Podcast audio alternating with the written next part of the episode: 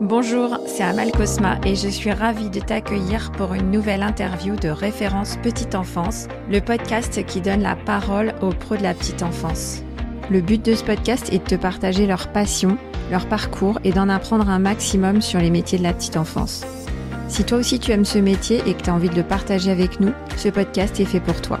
Juste avant de démarrer, quelques petits messages. D'abord, je te recommande les deux premières saisons si tu as envie de travailler tes process et ton management. Ensuite, je te demande de me consacrer quelques minutes de ton temps pour déposer une note sur Apple Podcast ou sur Spotify. Comme ça, tu m'aides à valoriser les métiers de la petite enfance en diffusant le podcast. Viens aussi me voir sur LinkedIn pour retrouver les coulisses du podcast. Enfin, j'ai aussi créé une newsletter que tu peux retrouver dans les notes de l'épisode dans laquelle je partage tous mes outils de qualité d'accueil et de qualité de vie au travail parce que l'un ne va pas sans l'autre. Allez, je ne t'embête pas plus et je laisse place à l'interview de mon invité du jour.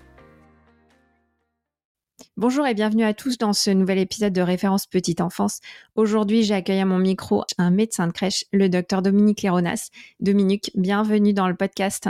Merci de m'accueillir. Alors Dominique, vous êtes un pédiatre renommé, vous avez travaillé au SAMU pédiatrique et dans les meilleures maternités d'Île-de-France et votre dernier poste à l'hôpital, c'était un poste de chef de service pédiatrique dans un hôpital renommé qui s'appelle l'hôpital privé d'Antony.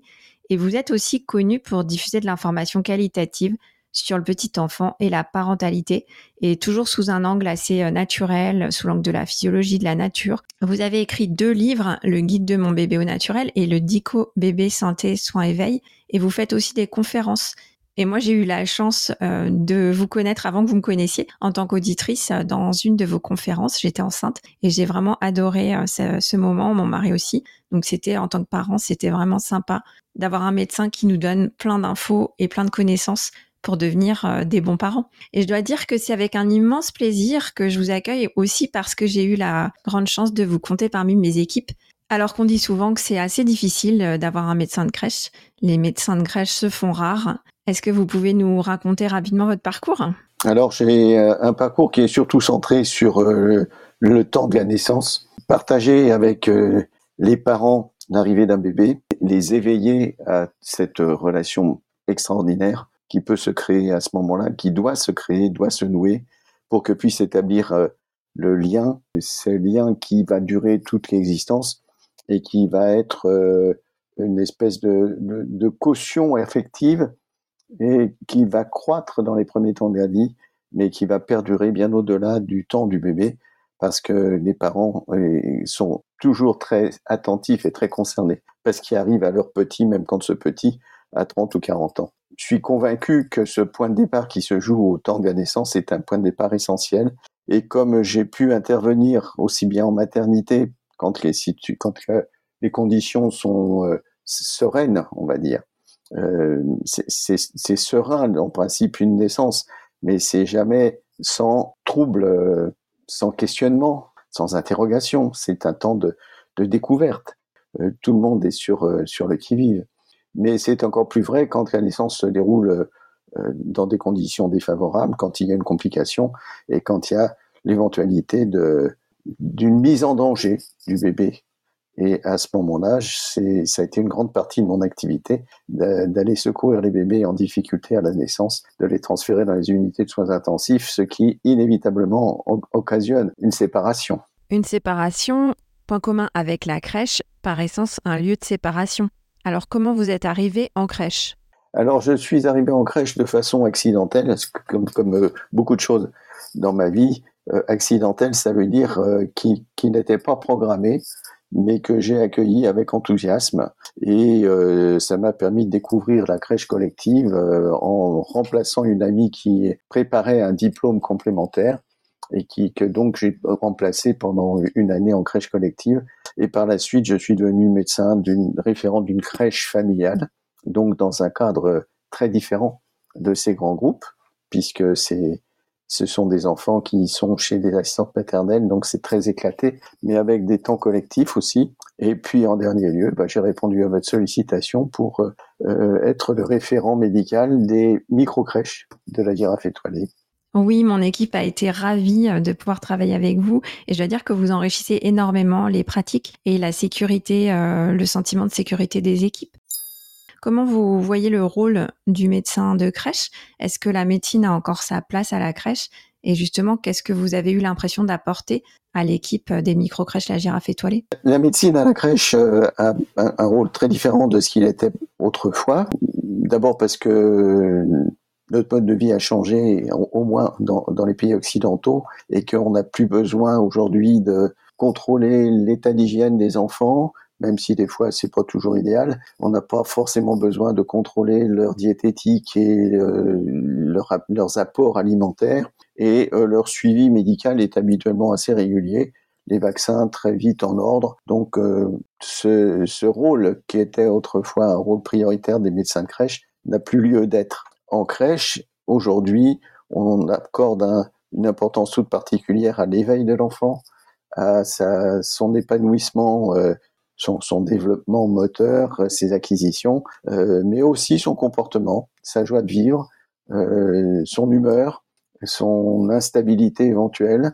Et tout ce qui va paraître étrange ou insuffisant dans ces domaines va être référé au médecin et c'est dans une discussion avec les équipes qu'on va pouvoir euh, décider d'une éventuelle orientation pour un conseil euh, spécialisé. Oui, c'est-à-dire qu'avant, euh, dans les crèches, le médecin s'assurait que les enfants aient une hygiène corporelle, une hygiène alimentaire et qu'ils fassent le parcours vaccinal.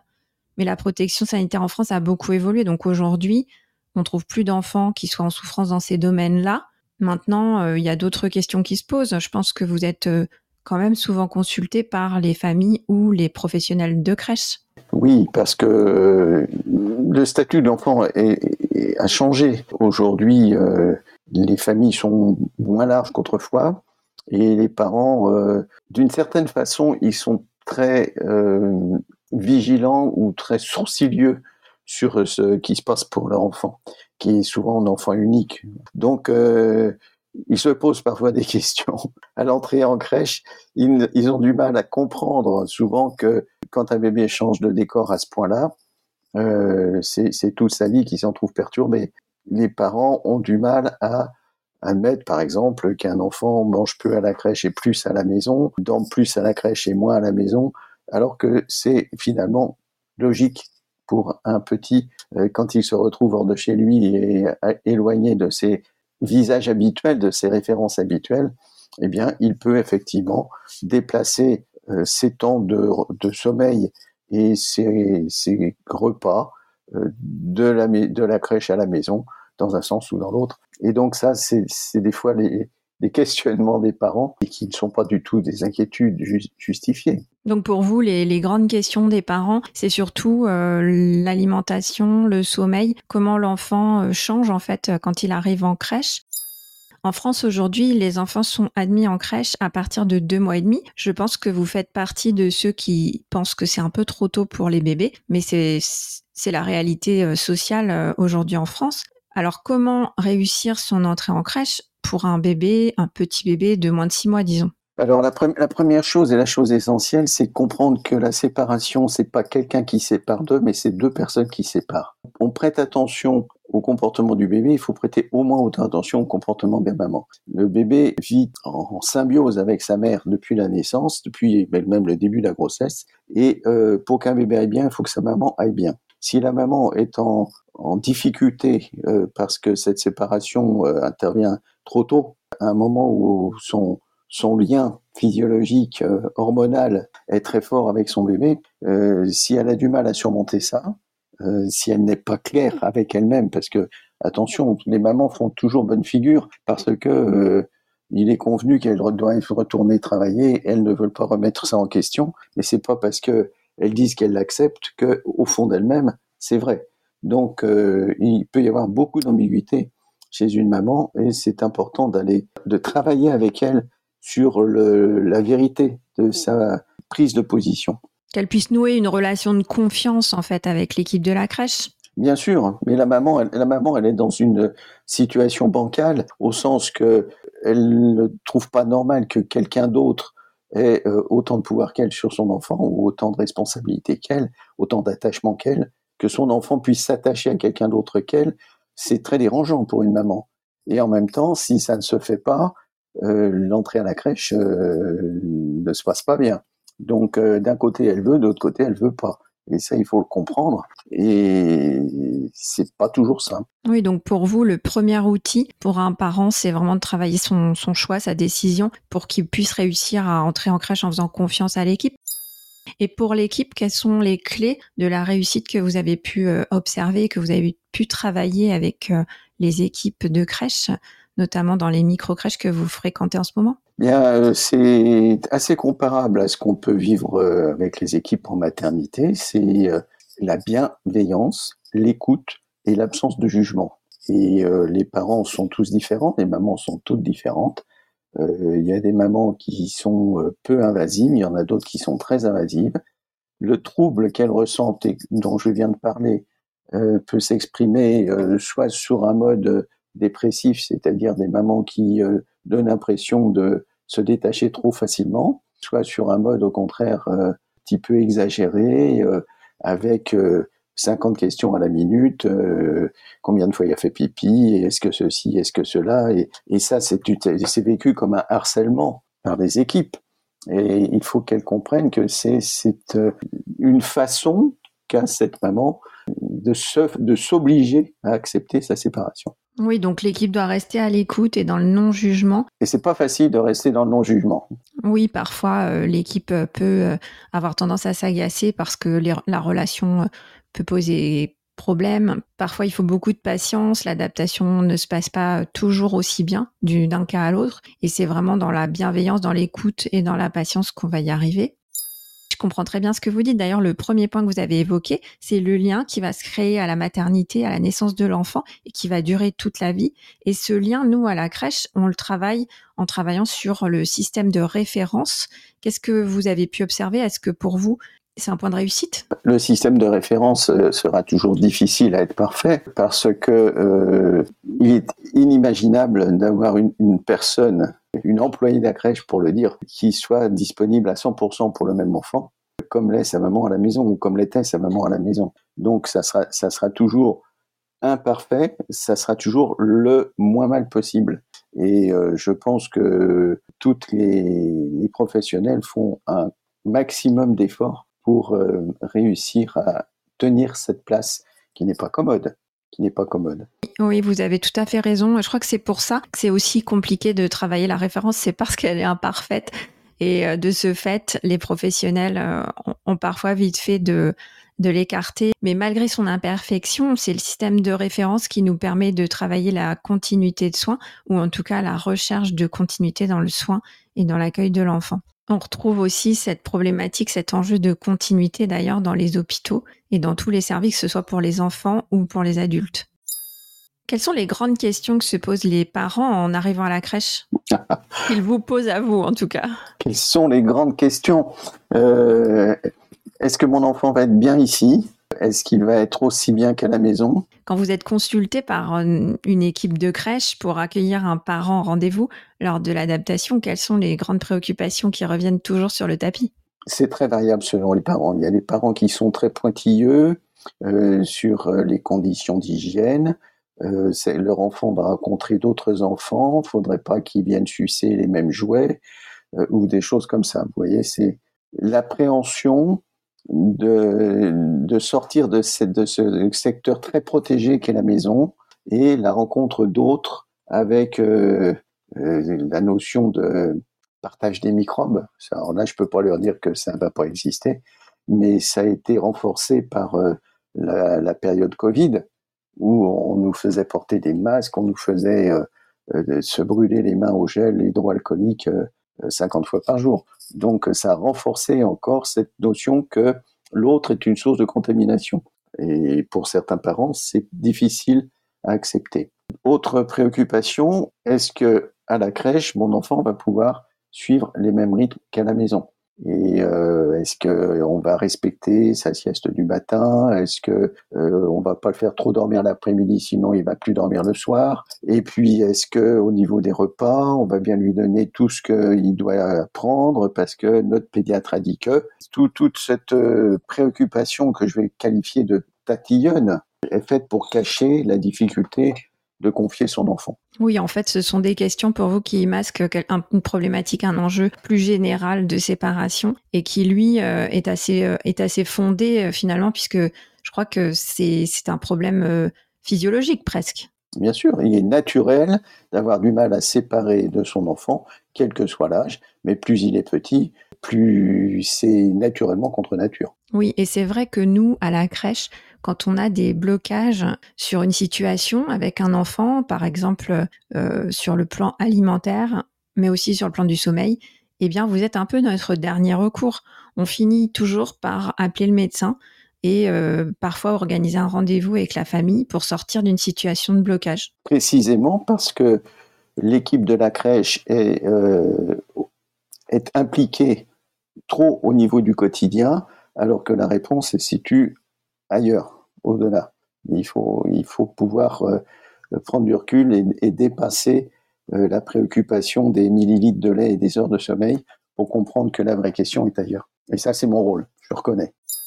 Est-ce qu'il y a des points de vigilance particuliers lorsqu'on veut réussir l'adaptation d'un enfant à la crèche? Alors, euh, le point le plus important, en principe, il est déjà résolu, c'est de comprendre qu'un tout petit euh, s'exprime, euh, ne peut pas s'exprimer en parole. Ce qui va être difficile à vivre pour lui va s'exprimer dans son corps. Et c'est la raison pour laquelle le temps d'adaptation doit être le plus long possible. Et c'est vrai que maintenant, ça dure deux semaines et que les étapes ne doivent pas être brûlées et que si jamais, juste après l'adaptation, il y a un temps de congé, un temps de vacances, il va falloir refaire une adaptation parce que un tout petit, euh, ne se confie pas, ne se déplace pas comme un paquet et qui va avoir ses réactions personnelles qui seront pas forcément apparentes. L'angoisse des bébés euh, est souvent une angoisse cachée et c'est quelque chose qui peut les mettre en danger. Bon, mais ceci, euh, aujourd'hui, est normalement bien pris en compte dans beaucoup de crèches, ça dure encore euh, moins de deux semaines. Euh, c'est souvent une semaine. Alors, il y a les crèches qui préconisent une semaine, les crèches qui préconisent deux semaines. Moi, je suis vraiment partisan d'avoir des adaptations le plus long possible. Mais c'est vrai que d'un point de vue sociétal, c'est une période qu'il est difficile de libérer pour les parents qui reprennent le travail. Oui, raison de plus pour, pour anticiper, pour pouvoir caler ces, cette période d'adaptation. Euh, je pense que plus pour les enfants tout petits, hein, pour les tout petits nourrissons, c'est une, je le dis clairement, c'est une protection vitale. On a eu autrefois euh, des, beaucoup de morts subites euh, lors des entrées en crèche, quand on ne respectait pas ce que peut ressentir un enfant quand il quitte ses repères familiers. Oui, c'est pour ça d'ailleurs qu'il y avait la visite obligatoire jusqu'à il y a très peu de temps pour euh, les enfants de moins de 4 mois. Il fallait qu'ils soient vus par le médecin. Et on préconise souvent de garder à côté de nous dans la salle de vie les plus petits bébés lorsqu'ils dorment, justement pour la prévention de la mort subite du nourrisson. Alors ce n'est pas du fait de notre vigilance, mais du fait que la proximité des, adultes est pour lui euh, apaisante, rassurante ça, repose sur la même recommandation de partager la chambre pendant les premiers mois. La visite d'admission aussi, elle, elle permet aux parents de signaler s'il y a des, des pathologies, des difficultés, euh, comme par exemple des, allergies qui sont aujourd'hui très fréquentes, allergies au lait de vache. Bon, j'en profiterai pour euh, placer euh, le fait qu'un bébé allaité peut normalement continuer d'être allaité quand il entre en crèche, que c'est une question d'organisation. Si sa maman a le désir, il n'y a aucune raison pour euh, que l'entrée à la crèche euh, soit une obligation de sevrage. Et euh, cette année, il y aura au mois d'octobre un événement qui se reproduit tous les ans, la Semaine mondiale de l'allaitement maternel, et dont le thème est continuer d'allaiter en reprenant le travail. Et c'est une façon de, de, signaler aux mamans françaises que reprendre le travail, même quand c'est très tôt, trop tôt, je l'ai déjà dit, eh bien, ça n'est pas euh, euh, synonyme d'arrêter cette, euh, cette richesse que l'on partage avec son bébé par l'allaitement. Oui, tout à fait. C'est un des points qui est assez difficile à travailler en crèche, mais je pense qu'il faudra que je fasse un épisode complet là-dessus parce que c'est vraiment une question d'organisation du temps et aussi de l'espace dans la crèche et des conditions d'hygiène. Enfin, c'est tout un protocole. Toutes les crèches ont envie de le permettre, mais on ne sait pas toujours comment faire. Et en ce moment, c'est un des sujets d'actualité et je pense que ça va beaucoup évoluer dans les mois et dans les années à venir. Alors Dominique, vous nous avez éclairé sur euh, votre parcours et sur pas mal de points. Ce que vous dites, c'est que le lien qui va se créer entre la maman et l'enfant à la naissance, c'est un lien qui va durer toute la vie. Et c'est aussi pour ça, je pense, que à la crèche, il y a autant d'enjeux lorsqu'on accueille un enfant, notamment pendant l'adaptation, pendant les premiers temps, parce que c'est avant tout un lieu de séparation, la crèche. Ensuite, vous nous avez dit que la médecine en crèche avait beaucoup changé, puisqu'avant, il y avait un enjeu de prévention. Le médecin de crèche venait vérifier la vaccination des enfants, leur hygiène et leur hygiène alimentaire, alors qu'aujourd'hui, le médecin est plus là en rôle de conseil, de hotline pour soutenir le travail des professionnels et aussi pour pouvoir répondre aux préoccupations des parents. Moi, je trouve ça hyper important de pouvoir faire un rendez-vous avec le médecin et avec le psychologue lorsqu'on accueille un enfant. C'est beaucoup moins le cas qu'avant, c'est moins obligatoire, mais ça fait vraiment partie de l'équipe pluridisciplinaire et du soutien de l'équipe et du soutien à la parentalité. Et enfin, vous nous avez dit que pour réussir son entrée en crèche, l'entrée en crèche de son petit bébé, il fallait prendre en compte que ce sont deux personnes qui se séparent. C'est pas que le bébé, la maman aussi se sépare. Et il faut lui permettre, nous, les professionnels, on doit vraiment permettre à la maman d'être à l'aise, de pouvoir s'exprimer et de pouvoir tisser un lien de confiance avec les pros de la crèche. Donc, les clés de la réussite pour l'équipe de crèche, c'est la bienveillance et l'écoute. Surtout ne pas juger les parents et rester alerte essayer de comprendre les signaux faibles qu'une maman peut euh, parfois donner. Vous nous avez aussi sensibilisé à l'importance de la durée de l'adaptation et là-dessus, je suis complètement d'accord avec vous. Je pense qu'une adaptation doit durer au moins deux semaines et pour les plus petits, c'est une vue de l'esprit puisque de toute façon, même quand on arrête l'adaptation, il continue, lui, à continuer son adaptation pendant euh, plusieurs semaines. Bien sûr.